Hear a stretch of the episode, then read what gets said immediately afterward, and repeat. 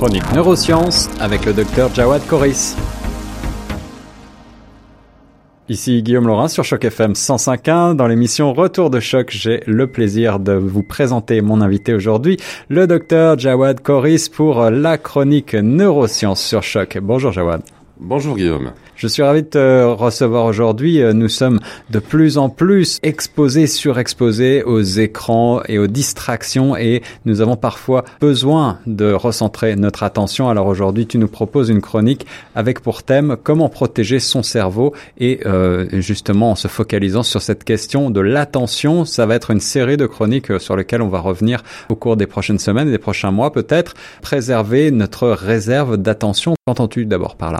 Alors l'attention de nos jours est devenue un enjeu de société et qui interpelle tout le monde, donc la famille, les écoles, les hôpitaux, le travail, les pouvoirs publics. Mhm. Et donc il faut vraiment définir euh, des stratégies de lutte contre ce que j'ai appelé les vols d'attention, comme avant on appelait le vol du temps, les vols d'attention. Et j'ai même euh, écrit un article où je l'ai intitulé l'attention expropriée.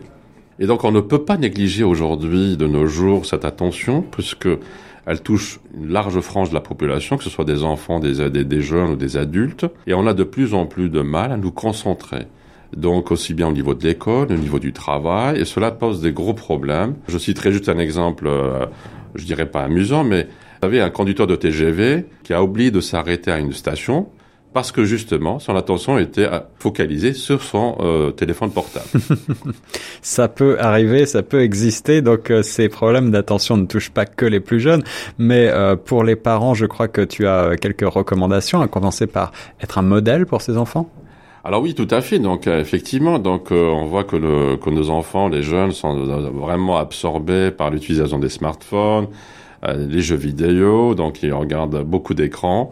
Et donc, euh, il s'agit d'être un modèle, c'est-à-dire qu'on ne peut pas dire à un enfant ne, ne, ne reste pas devant un écran, arrête de jouer avec Dieu, tout en nous-mêmes, en tant qu'adultes, nous, nous, faisons la même chose. Parfois, il m'est arrivé le matin de, de, de, de regarder le, sur ma, ma, tablette euh, des informations alors que j'avais toute ma famille qui était autour de moi. Donc bon, depuis, j'ai arrêté de faire cela, mais effectivement, il faut être un modèle.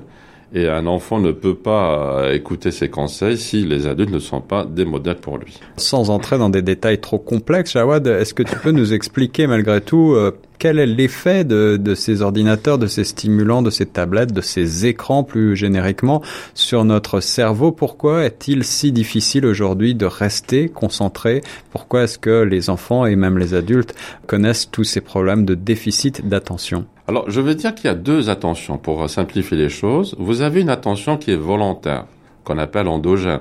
C'est cette attention qui fait que je vais me concentrer sur une tâche, sur un objet, donc c'est quelque chose de volontaire.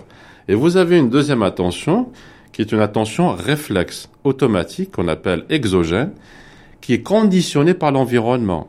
Et ce qu'on assiste depuis quelques années, c'est que justement, l'idéal, c'est que mon attention volontaire soit prédominante, c'est elle qui doit être, euh, je dirais, dominante, mhm. et la l'attention, je dirais, réflexe, qui soit minoritaire. Aujourd'hui, ce qu'on voit, c'est que de plus en plus, cette attention réflexe conditionnée par l'environnement prend le dessus sur cette attention volontaire. Tu citais tout à l'heure hors antenne, puisqu'on parlait du contenu de cette chronique, et tu me donnais des expérimentations qui ont été faites sur des enfants, des expériences intéressantes, notamment tu me parlais de professeurs qui se déguisaient en clown afin d'enseigner euh, les mathématiques et de refocaliser l'attention des enfants. Est-ce qu'il euh, il y a des, solutions comme ça qui peuvent exister? Est-ce qu'il y a des manières de reprendre le contrôle?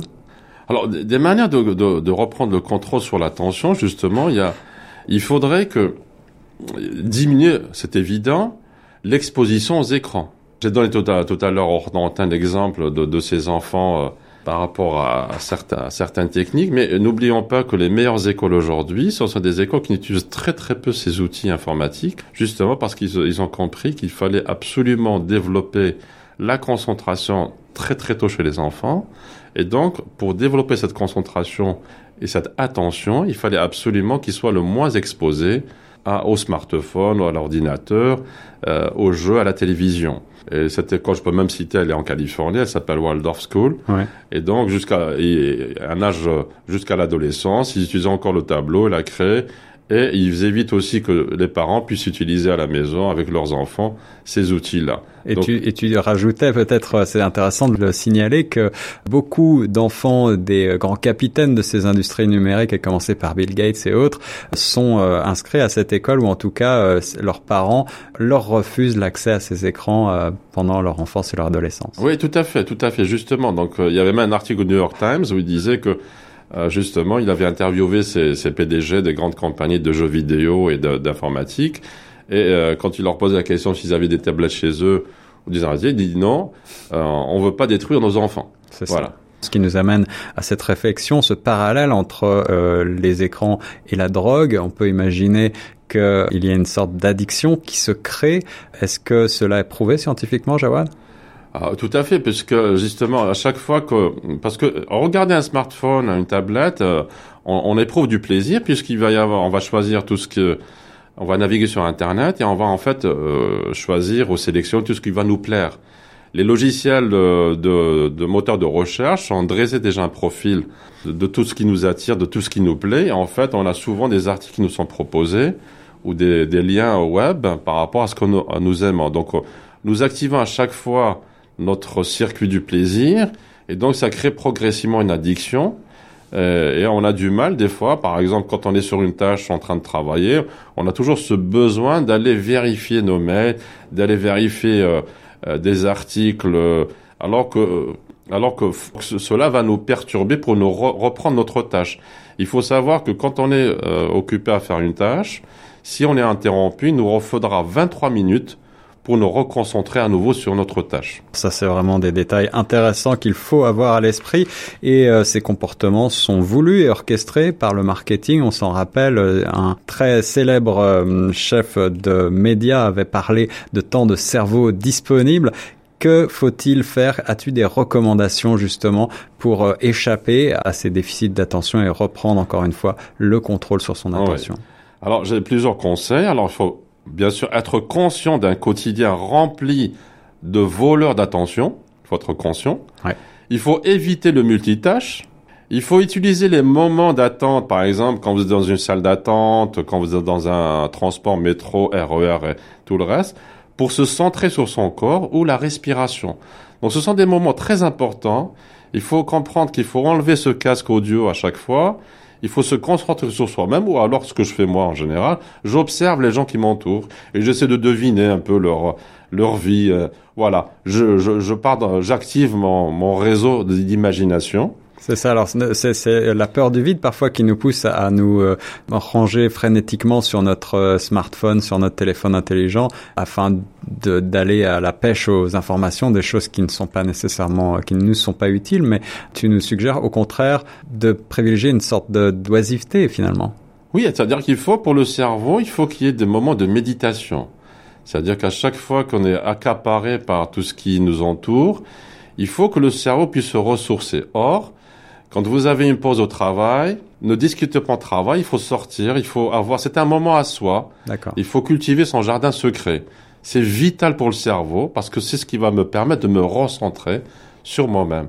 Mais si je suis à chaque fois accaparé, si tu ma pause, euh, repas, déjeuner pour discuter travail ou, manger devant un ordinateur, non. Le cerveau a besoin, donc, euh, a besoin de ces moments de rupture, entre guillemets, pour se reconcentrer, se ressourcer. Et c'est ce qui va justement euh, activer le plus le côté, euh, je dirais, d'imagination, d'innovation.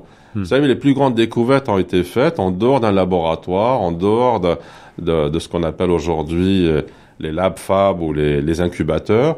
C'est pendant ces moments-là où on est détendu, c'est là où va arriver cette, cette étincelle de découverte ou de génie, mais pendant ces moments justement, on est en plein relâchement.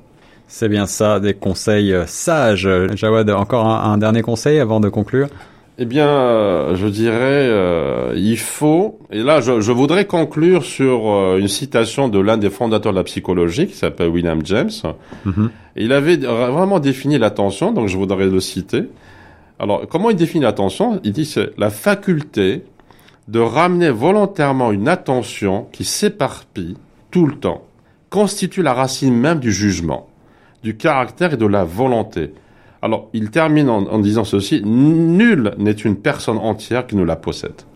Fuir les voleurs de temps, se recentrer sur soi-même, prendre du temps pour méditer et faire mieux travailler son cerveau pour le protéger. C'était donc euh, la première euh, chronique d'une série sur la protection de notre cerveau consacrée à l'attention, la chronique neurosciences avec le docteur Jawad Koris. Jawad, merci beaucoup. Merci à toi. Et nous, on reste sur Choc FM 105.1.